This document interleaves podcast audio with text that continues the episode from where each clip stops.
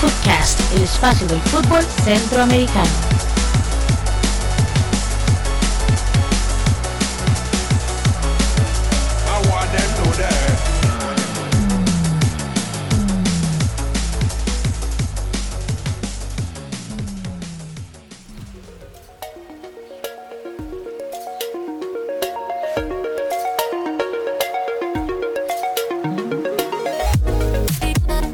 Tal amigos? Bienvenidos al episodio 32 de Footcast, el espacio del fútbol centroamericano, con eh, fecha de publicación el miércoles 30 de mayo del 2018.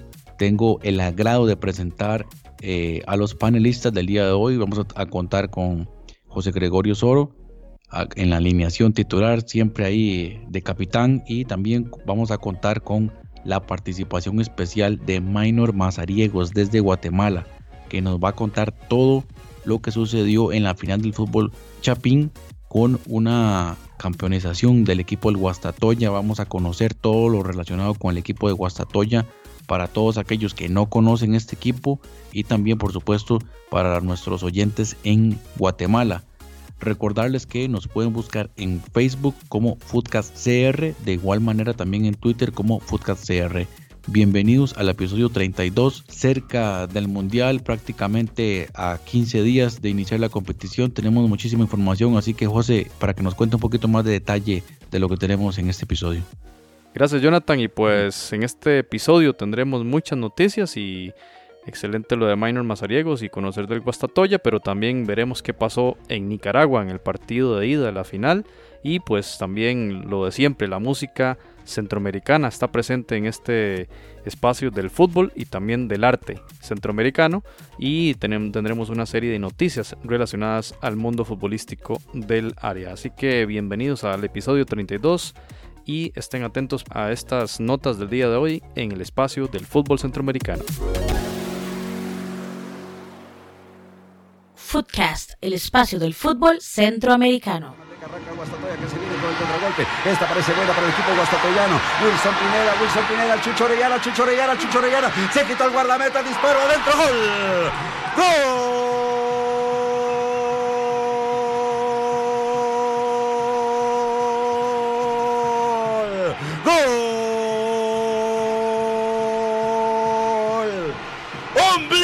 ¡Ombligo guastatoyano! ¿Qué más para darle la copa? ¿Qué más para hinchar el pecho amarillo? ¿Qué más que el Chucho Orellana? Hombre símbolo del equipo de Guastatoya. Hace el segundo y prácticamente le da la copa en la mano a esta afición del centro del oriente del país. Guastatoya tiene dos, Chela tiene cero.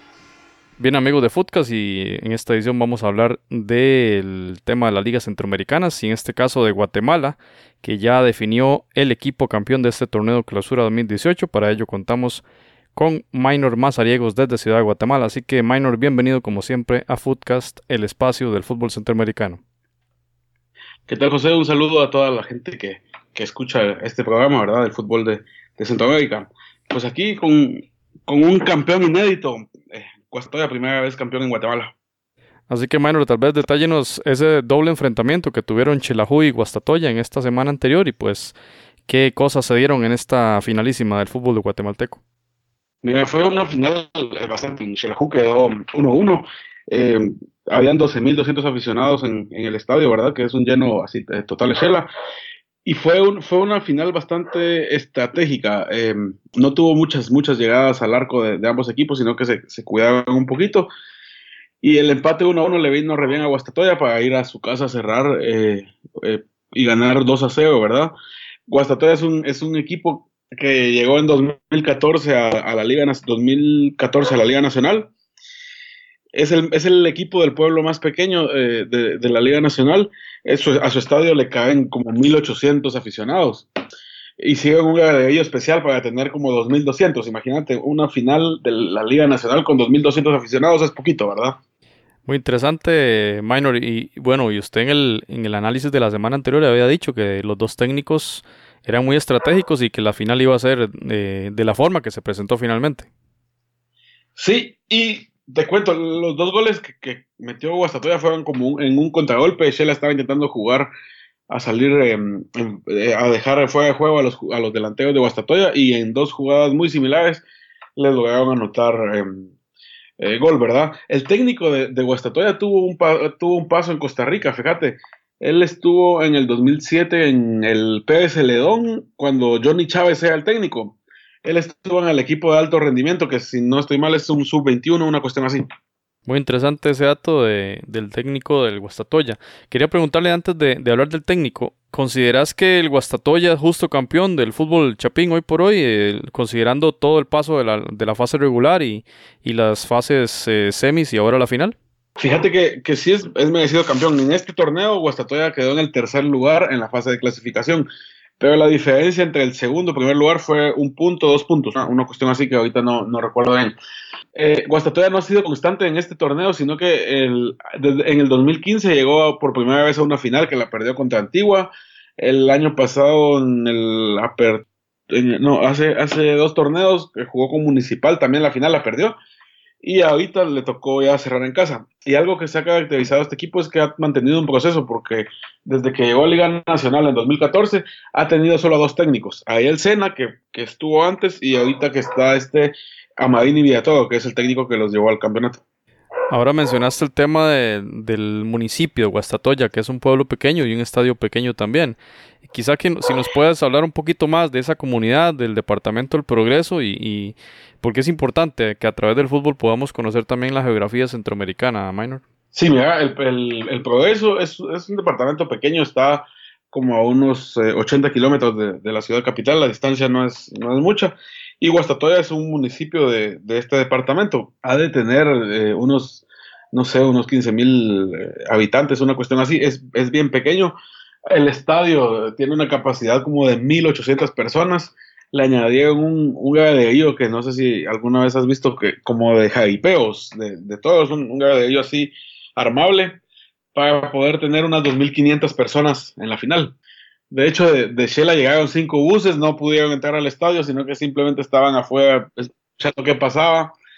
Y fue, fue algo así bien, eh, bien diferente a lo que se ha vivido normalmente aquí en, aquí en Guatemala, ¿verdad? Es muy interesante, Minor, porque usted me cuenta eso y me pongo a pensar en los clubes grandes como Municipal y, y Comunicaciones, ¿verdad? O sea, ¿qué modelo, qué, qué gestión, digamos, de deportiva, de gerencia deportiva y demás tiene este club que le hizo llegar tan lejos y, y ser campeón del fútbol chapín? Fíjate que en Guastatoya, eh, por cierto, en el deporte les ha ido muy bien. La selección de tenis de mesa de Guatemala tiene solo integrantes de ahí, de, de Guastatoya, como que han hecho muy buenos procesos en, varios deportes. Como te digo, hace, en el 2014 Guastatoya logró el ascenso a Liga Nacional y desde ahí tuvo a un técnico, eh, Ariel Sena, que, que él era argentino, lo tuvo hasta el 2000, a principios de 2016 y después llegó este Amarini Villatoro y lo han mantenido teniendo torneos muy buenos, como te digo, eh, ha llegado a alguna final y también han tenido torneos donde han quedado en el décimo puesto. Pero se han, mantenido la base. Yo creo que eso ha sido clave para ellos, ¿verdad? El, manten- el, el creer en su, en, su, en su técnico, en su cuerpo técnico y el mantenerlo, ¿verdad? A pesar de que a veces le ha ido bien, a veces no le ha ido tan bien. Y pues, como usted dice, bueno, era es un equipo que ha venido tocando la puerta del campeonato y pues ya, ya pudo, ya pudo abrirla y entrar y ahora es campeón del fútbol chapín. Pero entonces hablemos un poquito de, de Amarini Villatoro. ¿Qué, qué, qué características tiene este entrenador y qué sello le pudo implementar a su equipo para lograr este ansiado campeonato? Mira, te cuento, en primer, en primer lugar, Amarini Villatoro es el técnico más joven que gana un campeonato en Guatemala. Y además es guatemalteco. Eh, solo siete técnicos guatemaltecos en toda la historia de nuestro fútbol ha ganado un título en Guatemala. Es, es muy poquito, por lo regular han sido extranjeros los que, los que lo han conseguido. Amarini Villatoro empezó a ser técnico en el 2002 a nivel amateur, hace 16 años, cuando él tenía 20, 20 años. En el 2005 empezó con, de ahí, con las juveniles de Cobán Imperial, eh, un equipo que de hecho el equipo de Guastatoya lo eliminó. Y a partir de ahí él comenzó a tener una, eh, comenz- comenzó a, a recorrer un camino de la tercera división, en la segunda división, en la primera división de Guatemala. En el, en el 2007 que te comentaba, se fue a Costa Rica eh, y estuvo en el equipo PBS Ledón, en el equipo de alto rendimiento, que es como el, el equipo juvenil. Pero, pero él se fue más que todo para también tener esa experiencia y, y fue a recibir unos cursos ahí eh, con la Federación eh, Costarricense de Fútbol. Y de ahí, de ahí se regresó y, y es, un, es un entrenador que se ha preparado mucho, además de, de prepararse en el fútbol, es abogado, eh, graduado de la Universidad de San Carlos. Entonces sí es una persona que estudia, que estudia bastante, ¿verdad? Nunca jugó fútbol, no fue, no fue futbolista, sino que simplemente desde los 20 años se dedicó a entrenar. Bueno, una historia muy interesante, un técnico demasiado joven. Y Minor, Sí, tiene 36 años tiene. sí, está muy, muy interesante y habrá que seguir el paso. ¿Qué, qué fue lo que hizo acá por, por Costa Rica en, en ese alto rendimiento de Pérez? Eh, Minor, quería preguntarle sobre la plantilla del Guastatoya. ¿Qué jugadores eh, podemos decir que son los destacados y que llevaron eh, esa voz cantante para que este equipo eh, lograra ese primer campeonato? Bueno, eh, principalmente creo yo que está el portero JJ Paredes, que con, el, con este tí- título llegó a su décimo título. Él fue portero de comunicaciones cuando, cuando tuvo el exacampeonato, después se retiró porque se metió a unas cuestiones políticas, que quería ser diputado y regresó al fútbol con sus chitepeques y después eh, eh, llegó a Guastatoya. Entonces, la experiencia que tiene JJ eh, en, la portería fue muy importante. Igual em, eh, un defensa de apellido Gallardo, que de hecho es el que es, como a la- de la mano de, JJ los de más experiencia. Y en la delantera, Jorge Vargas. eh, él es, Jorge Vargas es hijo de un futbolista guatemalteco que tenía el mismo nombre, Jorge Vargas, que fue seleccionado nacional. Hizo sus fuerzas básicas en comunicaciones, nunca le pusieron mucha atención y Guastatoya se lo, jaló y fue uno de los que anotó en, en la final, ¿verdad? Y eh, otro importante ha sido el hondureño Ángel Rodríguez. Él anotó eh, en esta temporada como 13 goles, si no, si no recuerdo mal, y ha sido parte importante de- del equipo. Son como que, como que la base, ¿verdad? ¿Qué significa, Minor, para el fútbol de Guatemala que un equipo, digamos, de este calibre, si se quiere, no tradicional como el Guastatoya, sea campeón de la Liga Nacional? ¿Qué significa para el fútbol chapín esto, verdad? Considerando también, como ibas a mencionar, que, que los grandes han, han sido relegados y ni siquiera disputaron la fiesta de la liguilla, ¿verdad? Mira, yo creo que, que siempre va a ser algo bueno porque la competencia se, se aumenta. Se decía antes que Comunicaciones y Municipal eran los que ganaban, cada uno tiene 30 títulos, ¿verdad? Y últimamente han salido eh, equipos muy fuertes de, de los departamentales, creo que, que, también se le han ido, se le han ido creyendo. Eh, ha apoyado mucho que, la, que antes había un monopolio en la televisión, ahora hay dos televisoras que compiten y que dan un poquito más de plata para que los equipos se vayan con ellos. Esa parte económica ha ayudado un poquito también. Y, y te digo, a pesar de, de la suspensión que, que, hemos tenido por, por tanto tiempo eh, de FIFA y todo eso, eh, creo que hemos ido mejorando un poquito en ese aspecto y la gente está comenzando a llegar, eh, no te digo que en mucha cantidad, pero sí está comenzando a llegar un poquito más a los estadios. Entonces sí, sí ha sido importante que otros equipos comiencen a destacar, ¿verdad? ¿Qué noticias hay, Minor, de ese festejo ahí en el Departamento del Progreso? ¿Se, se ha escuchado algo Ya. de eso? Ellos eh, al salir del estadio eh, fue, fue algo bien extraño porque la gente en vez de quedarse a ver que levantaran la copa, cuando vieron que eran campeones comenzaron a salir del estadio porque eh, se iban a ir a reunir al campo de feria que le llaman, eh, un campo donde hay muchas celebraciones, para ir a esperar al, al equipo ahí, ¿verdad? El equipo hizo su, su recorrido en una, eh, en una de esas motobombas del- de los bomberos, porque no tenían ningún bus grande, entonces en, en la parte de arriba de la motobomba iban, iban ellos que celebrando, ¿verdad? Por las calles de, de ahí de su pueblo, ¿verdad? La gente muy, muy, es muy, ay Dios, no sé qué palabra utilizar, pero muy leal. Cuando terminó el partido, le aplaudieron a Shelahu eh, en el camino a, a su bus, ¿verdad? Y ellos se han caracterizado por, por ser una afición muy noble, sería la palabra. Bueno, qué interesante las formas de la vivencia, ¿verdad? De- del título y en este caso Sí. el Guastatoya, el municipio, con esos detalles, ¿verdad? Claramente no estaban preparados para, por ejemplo, el festejo, ¿verdad? Sin duda que en el segundo torneo ya, cuando lo logren, ya tendrán una mejor preparación, pero bueno, es parte de la historia de los clubes y, y pues nos da mucho gusto conocer este tipo de, de historias de los pueblos en Guatemala. Sí, y te digo, lo que pasa es que el lugar es bien pequeño, o sea, Shela ni se pudo hospedar en Guastatoya para el partido, sino que en otro lugar eh, que quedaba como unos eh, 50 kilómetros, porque ni tiene hoteles así tan grandes como para hospedar a un equipo de fútbol. Minor, ya para cerrar, ¿qué significa para el fútbol de Guatemala que no solo los equipos de la capital eh, logren los campeonatos? Acá en Costa Rica es algo muy raro y bueno, pasó con Pérez de León en apertura, pero normalmente son equipos del área metropolitana, de la capital y demás. Eh, para el fútbol de Guatemala, eh, que el Guastatoya logre un título, bueno, Chela lo ha logrado varias veces, pero eh, esto genera afición de estos otros clubes, es decir, que no solo los chapines van a ser de los cremas o de los rojos, sino también que pueden elegir otros equipos. ¿Ha sucedido esto en los últimos años? Mira, sí, está generando identidad. Te voy a poner el caso específico de Guastatoya porque yo conozco a bastante gente que vive por ahí. Cuando Guastatoya recién empezó en Liga Nacional, en los primeros partidos te digo que había gente que eh, iba a Municipal y gente de Guastatoya apoyaba a Municipal en vez de apoyar a Guastatoya, a ese nivel. Algunos hacían eh, chistes con que eh, tenían una camisola partida a la mitad con los dos equipos porque la afición por lo regular veía a Municipal y a Comunicaciones más que al equipo local, ¿verdad? Y poco a poco ha ido cambiando esa, esa percepción. Están habiendo, eh, los aficionados están creyendo más en sus equipos, se está generando una identidad, siento yo, eh, muy buena, ¿verdad? En Cobán, te digo, también es un, es un departamento que, que la afición ha sido muy, muy buena, ¿verdad? Y, y te digo, las estadísticas de este torneo seguramente van a ser más altas en cuanto a afición eh, que el torneo pasado.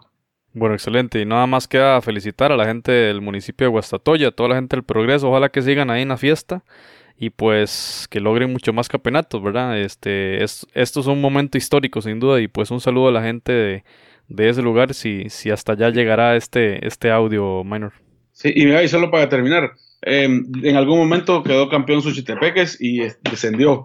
Quedó campeón Jalapa, que, que eran departamentales, y desapareció. Entonces, ojalá que Guastatoya tenga un proyecto sólido y que esté por muchos años eh, dando pelea ahí y consiguiendo más títulos. Y ojalá también que tras este título y bueno, que esperamos que FIFA ya ponga todo en orden, pues que aquí salgan también jugadores para la selección guatemalteca, ¿verdad? Sí, en estos días yo me imagino que la próxima vez que platiquemos vamos a estar hablando de que ya no estamos suspendidos con, con la FIFA. Así lo esperamos, Minor. Así que agradecerle, como siempre, su participación acá en Footcast. Bueno, feliz noche, saludos a todos. Bien, y pasando a la Liga Primera en Nicaragua, ya se disputó por fin el primero de los dos juegos de la finalísima en el Clásico Nacional entre Real Estelí y el Diriangén FC.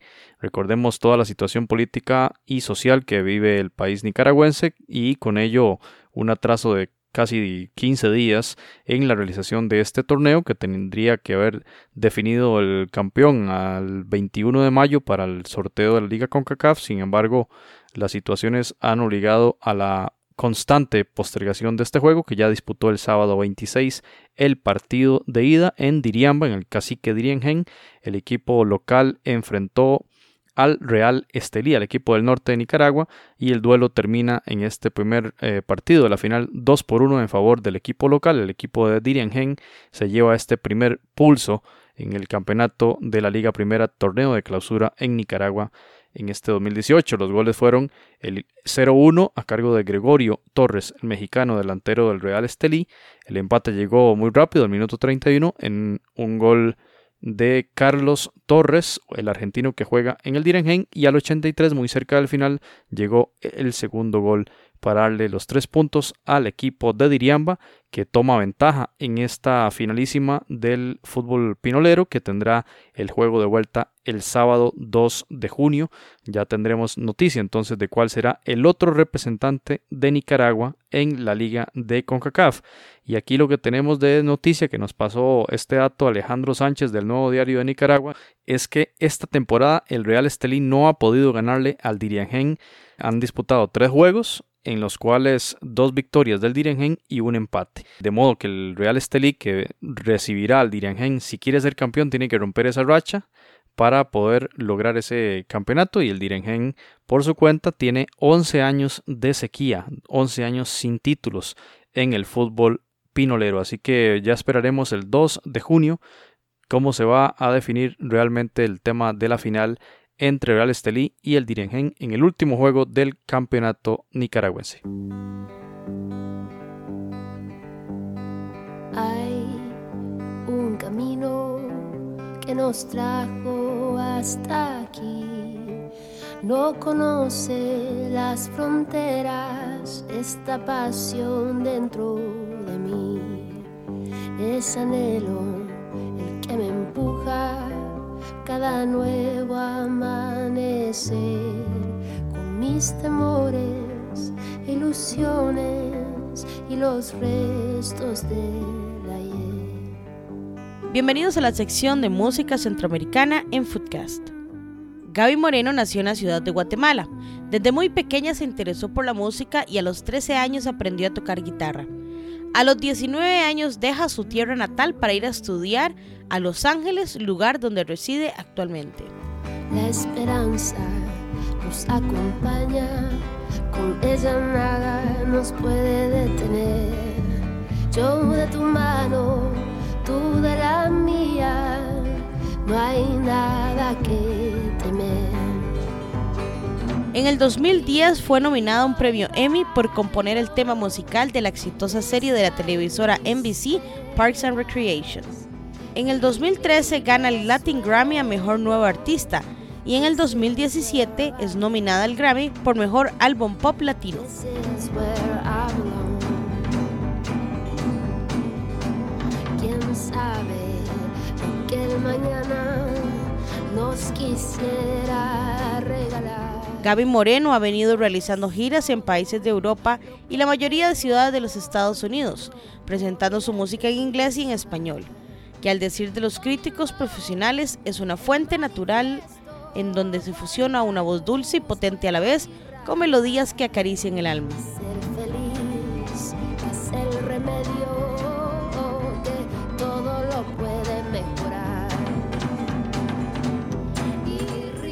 Su producción musical es de cinco discos, siendo Ilusión el más reciente, esto en el 2016. Los dejamos con una canción llamada Fronteras, que revela un tema de esperanza entre la oscuridad para los migrantes centroamericanos. Los esperamos la próxima semana con otra recomendación de música centroamericana aquí en Foodcast.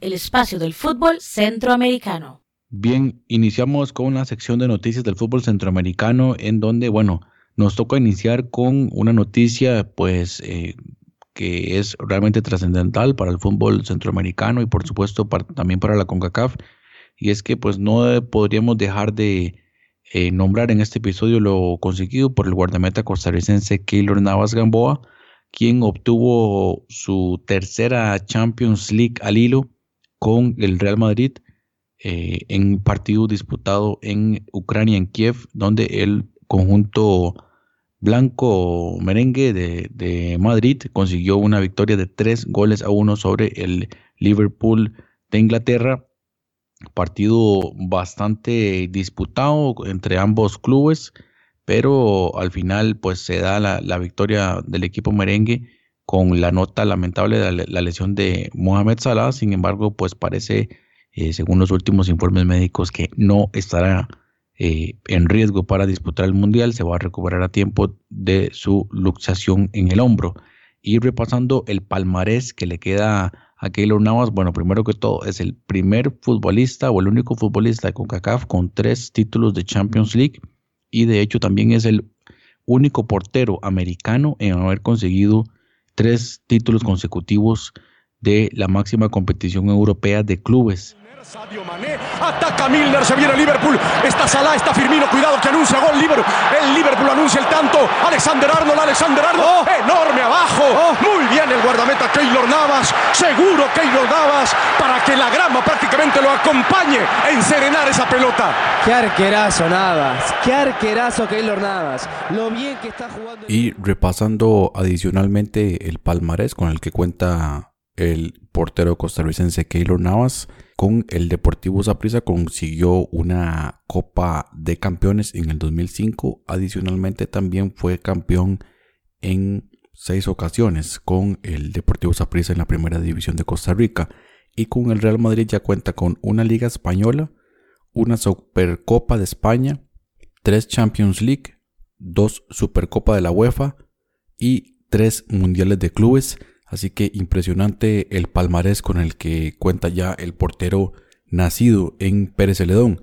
Y sumado también, por ejemplo, en el caso de Chile Cruz, que se queda con dos Champions League femeninas. Entonces, dos jugadores costarricenses que dejan muy en alto el nombre de su país y por supuesto también del fútbol centroamericano. Pasamos ahora a comentar lo sucedido esta noche en el encuentro entre la selección de Panamá y su similar de Irlanda del Norte, partido disputado en el estadio Rommel Fernández a las 8 de la noche hora de Panamá, 7 de la noche hora de Costa Rica, un partido que termina con marcador final de 0 a 0. Repasamos las alineaciones iniciales, por lo menos de parte del equipo de Panamá. En la portería estuvo Calderón, con la participación también de Felipe Baloy. Salió de cambio, por cierto, Felipe Baloy, entre algunas lágrimas, su último partido con la selección de Panamá en el Rommel Fernández. También actuó de titular Adolfo Machado, Luis Ovalle, eh, Fidel Escobar, eh, Gabriel Torres, Armando Cooper, Aníbal Godoy, Edgar Bárcenas, José Luis Rodríguez y Luis Tejada. Esa fue la alineación titular. De cambio ingresaron Ricardo Ávila, Blas Pérez, Valentín Pimentel, Miguel Camargo y Roberto Nors. Y también, por supuesto, Román Torres, que ingresó por Felipe Baloy. En el equipo de, Panamá, pues destacar eh, lo conseguido por las figuras jóvenes que empiezan a marcar su propio nombre, ¿verdad? En esta selección y tratando de meterse en esta lista de 23, definitivamente no habrá campo para muchos jugadores jóvenes en esta selección. Me parece que acá el seleccionado nacional, el Bolillo Gómez, ha sido muy claro que, pues, más que una convocatoria, también va a ser una, un homenaje a muchas de estas figuras que llevan años, más de tres o prácticamente tres eliminatorias y pues por fin le llega esa clasificación al Mundial. Sin embargo, jugadores como José Luis Rodríguez, que hoy tuvieron un partido bastante aceptable, este jugador tiene 19 años, podría ser una de las sorpresas en esa lista final. De igual manera el caso de Ricardo Ávila, jugador que tiene actualmente 21 años, mediocampista ofensivo del, eh, del, del, Chorrillo. Bueno, ahora eh, el Chorrillo pasa a llamarse Club Universitario. Y también, eh, bueno, Edgar Joel Bárcenas tiene 24 años, un jugador un poquito más conocido. Ya sabemos que, disputa eh, sus partidos con el Cafetalero de Tapachula a la espera de conseguir un mejor equipo para la siguiente temporada. Estos tres jugadores, por lo menos dos de estos tres jugadores van a estar en el Mundial. No sé si los tres, pero sí me parece que dos de estos tres estaría. Y como detalle, pues también llamativo es que en la alineación, o por lo menos en la convocatoria, no entró el jugador Fajardo, que pues eh, anotó un, gran gol y también fue figura en la final para eh, en, la, en, la, final de la liga, la liga panameña. Por lo tanto, pareciera que este equipo eh, del, del CAI, Deportivo Independiente de la Chorrera, no tendría participación en el Mundial. Veremos qué pasa al final. Por su parte, en el caso de Irlanda del Norte, sabemos que el entrenador Martin O'Neill pues está colocando algunas figuras jóvenes, sobre todo a nivel ofensivo. Sin embargo, por ejemplo, McGuinness es un jugador que ha venido actuando, actuó en la, en la mm, eliminatoria de la UEFA, también estuvo en el playoff contra Suiza. Sin embargo, también hay otros jugadores ahí como, como Boyce, eh, que empiezan a hacer sus primeras alas. Eh, sus primeras armas. En, la línea defensiva, por supuesto que ahí sí tuvieron participación eh, jugadores bastante habituales como Aaron Hughes, Macaulay, Johnny Evans, Cathart. son jugadores ya muy conocidos. El caso también de Evans. Ferguson tuvo, participación en, en la eliminatoria, el caso de Dallas también, y Patty McNair. Son jugadores ya que han tenido su, su bagaje sin embargo, sí debutaron algunos jugadores por, su primer partido con la selección de Irlanda del Norte, el caso de McGuinness, que, perdón, de Lavery, que entró de cambio por McGuinness, y también el caso de McLaughlin, que entró también en el cambio. Importante destacar en el caso de Irlanda del Norte, un 4-4-2, por algunos momentos cambiaba su esquema a un 4-2-3-1 pues veremos qué va a plantear este equipo norirlandés el próximo domingo cuando enfrenten a su similar de Costa Rica en el Estadio Nacional de San José. por su parte, en el caso de Panamá, tuvo una formación inicial de un 4-5-1, en donde pues el Gabriel Gómez estuvo ahí en la parte de contención, flanqueado por eh, Armando Cooper y, Aníbal Godoy, Bárcenas y el Puma Rodríguez por la izquierda, y en ataque el caso de Luis Tejada. Pareciera que esta es la formación que estaría empleando el equipo de Panamá en el Mundial, por lo menos eh, cuando enfrente a, la selección de Inglaterra, que sabemos que pues este amistoso tiene mucho que ver con ese, con ese partido que van a tener contra Inglaterra. Y tal vez pruebe con otros sistemas tácticos contra otros rivales, pero por lo menos contra Inglaterra pareciera que este sería el sistema eh, táctico eh, elegido por parte del bolillo. Recordarle nada más que eh, Panamá estaría viajando a Noruega a partir del día miércoles o jueves y estaría enfrentando al equipo de Noruega el 6 de junio a las 11 de la mañana hora centroamericana. Recordarles ahí nada más que el equipo de, de Panamá se encuentra ubicado en el ranking 55, mientras que Irlanda del Norte aparece en el puesto 27. Entonces este será el próximo rival de Costa Rica. Bueno, y otro de los encuentros amistosos disputados en esta fecha FIFA, el equipo de Honduras, la selección de Honduras visitó a su similar de Corea del Sur en partido disputado en el estadio Daegu en Corea del Sur y con un marcador final de 2 a 0, victoria para el equipo local. Las anotaciones fueron conseguidas por intermedio de Heung-Min Son, el jugador del Tottenham Hotspur, con un izquierdazo desde fuera del área en el segundo tiempo. Y, y 12 minutos más tarde apareció Seong Min Moon con el 2 por 0, una jugada por el sector izquierdo y un centro rastrero, un amague, y define al portero hondureño. Y bueno, acá bastante marcado el dominio de la selección de Corea del Sur, por supuesto una, una selección muy fuerte en, Asia y que se prepara para la Copa del Mundo, mientras eh, el equipo de Honduras, por supuesto que en una etapa transitoria un poco extraño, sí destaco ahí la participación de Rubilio Castillo en ataque junto al goleador del fútbol de Costa Rica, eh, Roger Rojas, quien actuó ahí de titular. También estuvo, tuvo participación Alex López, otro jugador de la, de la Liga Deportiva Alajuelense. Y pues finalmente el equipo de Honduras no fue muy, no llevó mucho peligro al arco coreano y pues una victoria contundente de Corea del Sur.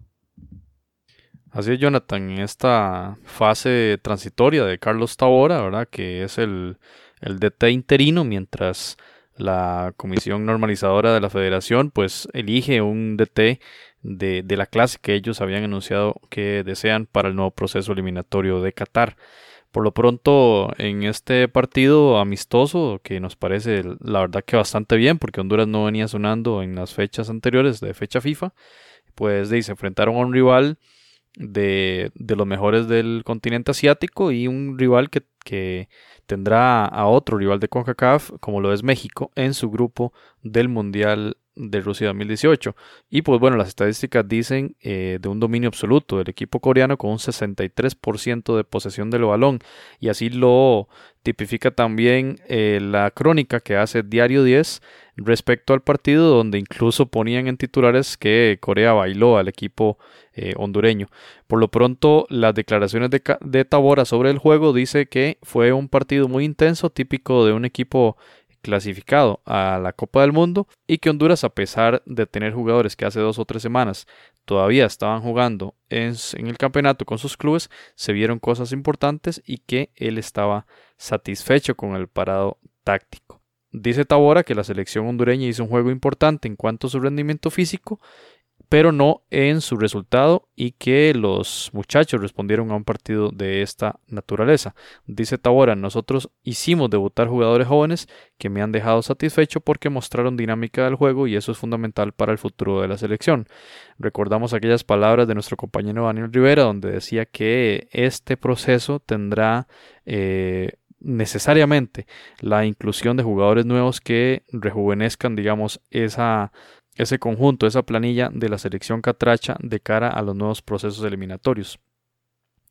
Como dato ahí interesante es que Honduras y Corea se han enfrentado tres veces a nivel amistoso y en las tres ocasiones derrotas del cuadro catracho frente a los asiáticos. En el 94 se habían enfrentado, ganó 3 a 0 Corea y en el 2011 en el estadio de la Copa del Mundo en Seúl la selección asiática venció 4 a 0, así que tres juegos y tres victorias de los coreanos que por lo pronto esperan su partido de arranque de la Copa del Mundo el lunes 18 contra la selección de Suecia y el 23 se enfrentarán en ese duelo importantísimo eh, contra la selección mexicana y por ello hoy el fogueo eh, o más bien el día 28 el fogueo que tuvieron contra la selección catracha por su parte Honduras eh, va a jugar un, un, amistoso más, en este caso en el estadio BBVA en Houston, casa del Dynamo, en donde enfrentará a la selección de la Selecta, la selección del Salvador, el sábado 2 de junio, este juego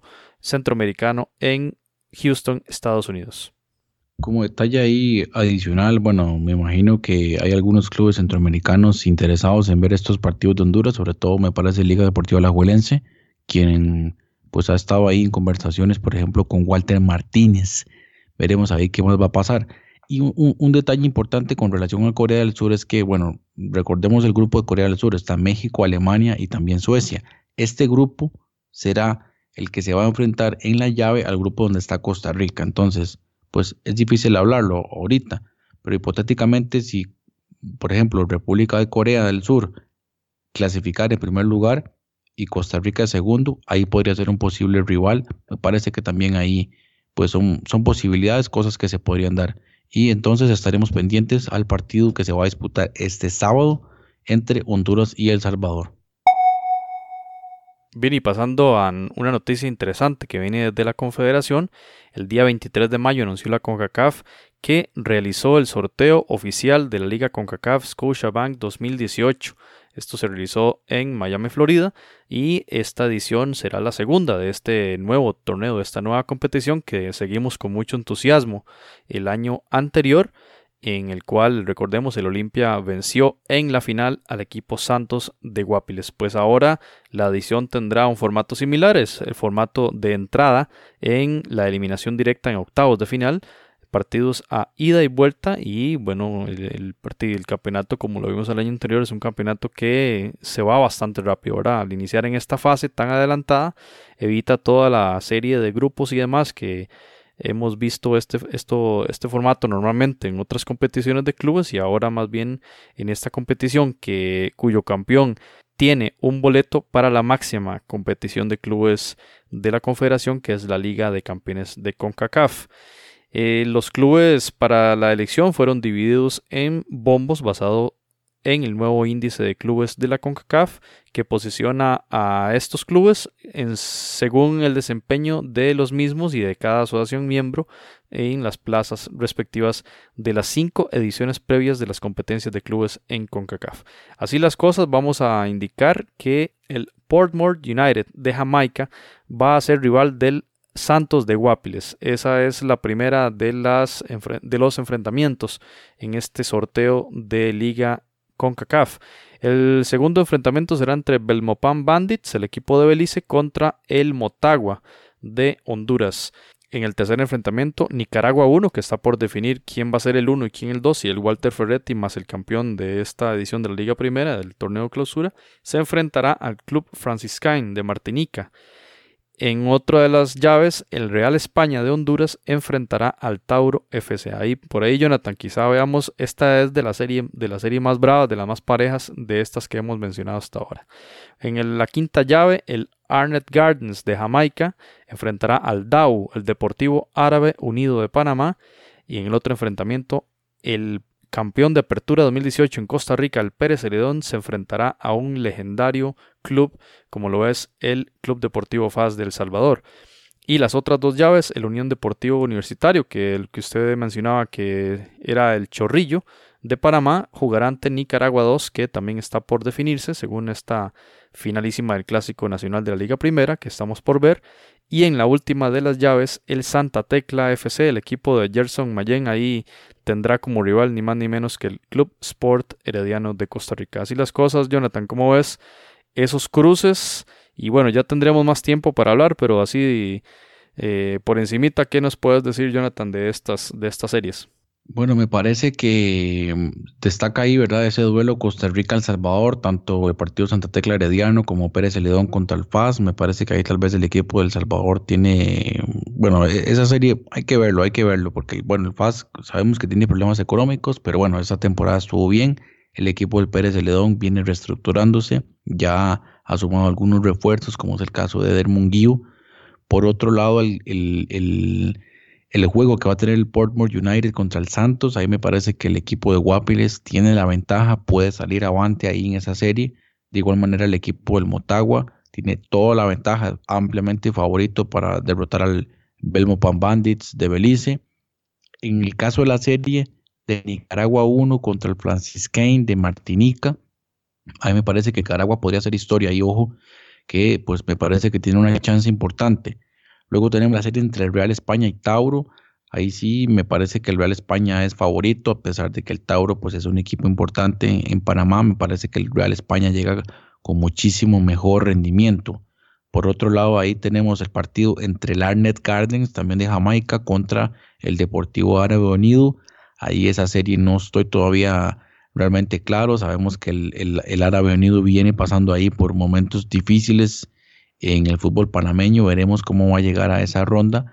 Y por último, el, el, partido este entre el Nicaragua 2 y el Unión Deportivo Universitario. Aquí sí yo le doy total ventaja al, al, nuevo equipo Unión Deportivo Universitario. Me parece que va a llegar, por supuesto, con mayor rendimiento.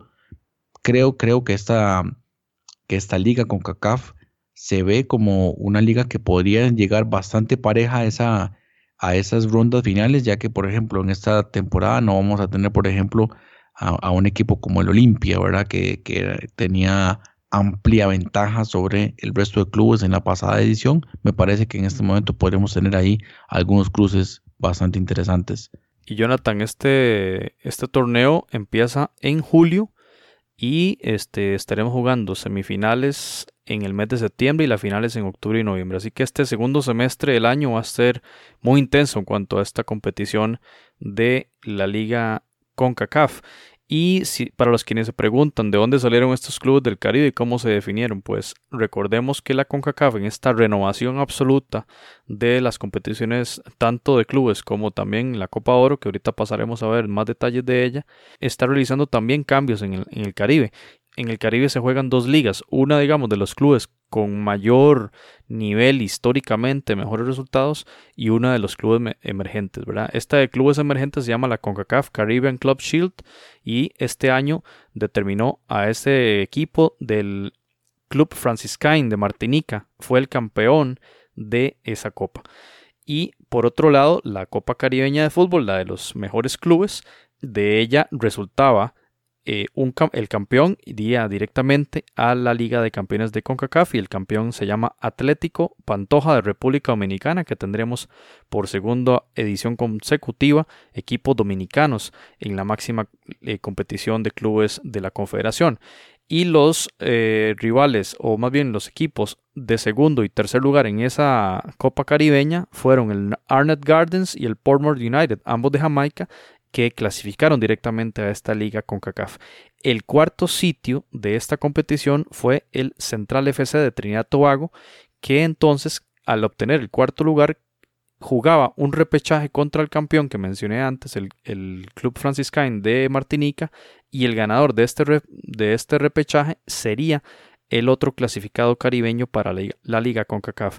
Y así las cosas, el equipo ganador de aquella liga de, de, equipos emergentes le ganó al cuarto lugar de la liga de los mejores equipos. El Central FC fue derrotado por el Club Franciscain, que finalmente es el cuarto equipo, o más bien el tercer equipo caribeño que logra su plaza para esta competición y tendrá ahí el rival en un club de Nicaragua, como ya lo mencionó Jonathan. Así que tendremos mucho más de esto, muchas más noticias de esta competición que la verdad Jonathan pinta bastante bien y aquí en Foodcast en las diferentes ediciones, especialmente después del Mundial, porque inicia en el mes de julio esta competición, pues tendremos mucha atención en el espacio del fútbol centroamericano. Bien, y continuando en la misma línea, la CONCACAF anunció este 18 de mayo las 15 sedes o los 15 estadios que disputarían como sedes para la próxima edición de la Copa de Oro en, en el 2019. Y vamos a hacer un repaso sobre estas sedes que fueron anunciadas, en donde se incluyen dos nuevas sedes o sedes inéditas para esta nueva edición. Uno es el Allianz Field en San Paul, Minnesota, y también el estadio del Bank of California Stadium en Los Ángeles, California, que se sumaría al Bank of America Stadium en Charlotte, que ya también fue, había sido sede en el 2011 y 2015. El BBVA Compass Stadium en Houston, Texas, estadio ya ampliamente, ampliamente conocido. Children's Mercy Park en Kansas City. También vamos a tener el First Energy Stadium en Cleveland, el Lincoln Financial Field en Filadelfia, el Nissan Stadium en Nashville, Tennessee, NRG Stadium en Houston, el Red Bull Arena en Harrison, New Jersey, el Rose Bowl en Pasadena, California, el Soldier Field en Chicago, Illinois, Sport Authority Field en Denver, Colorado y también el estadio de Toyota en Frisco, Texas y finalmente el estadio de la Universidad de Phoenix en Glendale, Arizona. Esas serían las sedes. Importante recordar que en el caso de esta edición de la Copa de Oro del 2019, la CONCACAF ha planteado la idea o la posibilidad de abrir algunos partidos fuera de, la zona norteamericana, México o los Estados Unidos, y también habría una posibilidad para equipos centroamericanos que puedan ser sede de algunos partidos. Otro detalle importante es que recordemos que para esta edición de la Copa de Oro 2019 va a contar con la participación de las seis selecciones que participaron en la última hexagonal para el Mundial de Rusia 2018. Estos son, por supuesto, Costa Rica, Estados Unidos, Honduras, México, Panamá y Trinidad y Tobago. Y también el resto de los equipos, eh, los, los, 12, eh, perdón, las 10 selecciones restantes van a salir a partir de una ronda preclasificatoria de la liga, de la nueva Liga de Naciones de la CONCACAF que inicia en este mes de septiembre. Y por cierto, eh, en, ese, en este aspecto ya la CONCACAF anunció las fechas exactas de esta ronda clasificatoria que va a disputar partidos en septiembre, octubre y noviembre.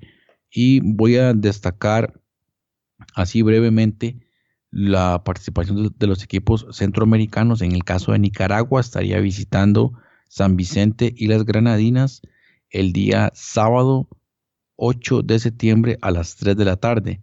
Y el caso de El Salvador que estaría visitando Montserrat el, el mismo sábado, pero a las 7 de la noche. Luego, en el mes de octubre, el equipo de El Salvador recibiría la visita de Barbados. Esto sería el 13 de octubre a las 10 de la noche, horario de los Estados Unidos, horario central. Y la selección de Nicaragua estaría recibiendo a Anguila el día domingo 14 de octubre. Luego, para la fecha de noviembre, la selección de El Salvador estaría visitando Bermuda, esto sería el viernes 16 de noviembre, y el equipo de Nicaragua estaría recibiendo a Haití el día 17 de noviembre, el, sábado 17 de noviembre.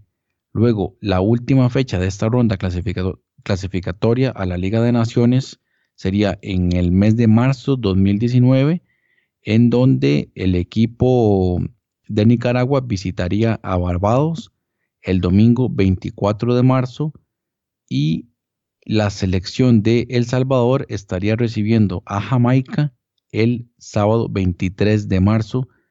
Partido realmente durísimo para la selección de El Salvador. Veremos entonces si estas selecciones centroamericanas logran clasificarse también para la próxima edición de la Copa de Oro en el 2019.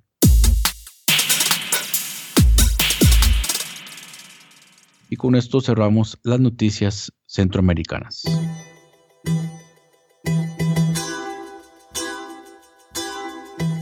Usted puede escuchar otros episodios en foodcast.org. Bien, amigas y amigos de Foodcast, llegamos al final de este episodio 32 y agradecemos enormemente los aportes de Melissa Soro respecto a los artistas de música centroamericana que nos trae semana a semana. También agradecemos a Minor Mazariegos desde Ciudad de Guatemala que nos trajo esa histórica noticia del Guastatoya, campeón de la Liga Nacional del Fútbol Chapín. En nombre de Jonathan Corrales se despide José Soro y nos escuchamos en el episodio 33 de Foodcast, el espacio del fútbol centroamericano.